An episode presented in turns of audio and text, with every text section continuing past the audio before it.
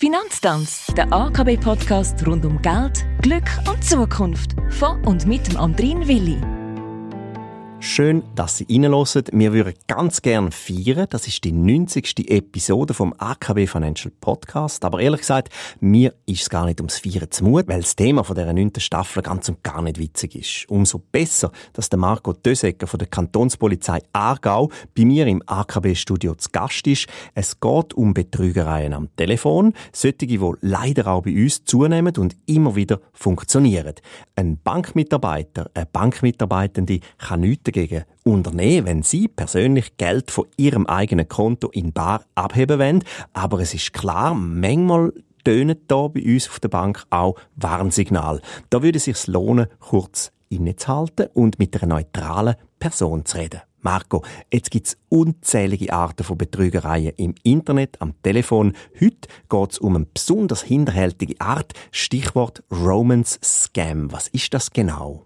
Du hast hinterhältig verwendet und das ist richtig, weil da geht es um die emotionale Ebene. Es wird jemand angeschrieben im Internet oder du bist auf einer Plattform und suchst die grosse Liebe und dann kommst du in Kontakt mit so einem Scammer, mit so einem Betrüger. Eine Frau, 54, im Bezirk Aarau, hat Mitte Jahr jemanden so kennengelernt, wo sie überzeugt war, richtig überzeugt, dass da die grosse Liebe wert werden und hat ihm innerhalb von acht Wochen 60.000 Franken überwiesen, ohne dass sie ihn jemals gesehen hat. Es erscheint mir jetzt irgendwie weltfremd, dass erwachsene Leute Geld an jemanden überweisen, wo sie noch nie eins zu eins persönlich gesehen haben. Wie, wie, wie kann das funktionieren? Die Geschichten, die hier gespiegelt werden äh, von diesen Betrügern, die sind haarsträubend und trotzdem tönen die irgendwie plausibel. Also man kann sich in das hier versetzen, dass das könnte passiert sein.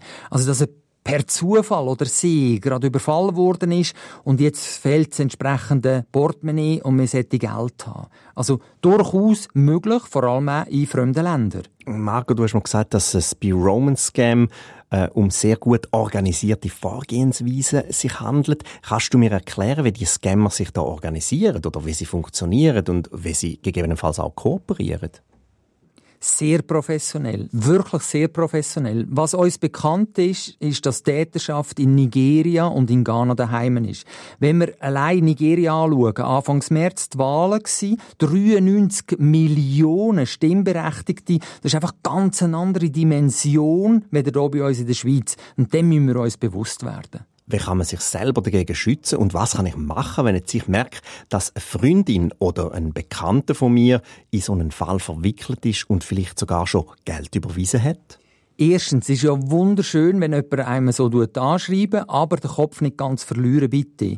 Das heisst, mit Bildersuche. In diesen Suchmaschinen kann man ja mal das entsprechende Bild mal eingeben und mal schauen, wer steht eigentlich hinter dem Bild.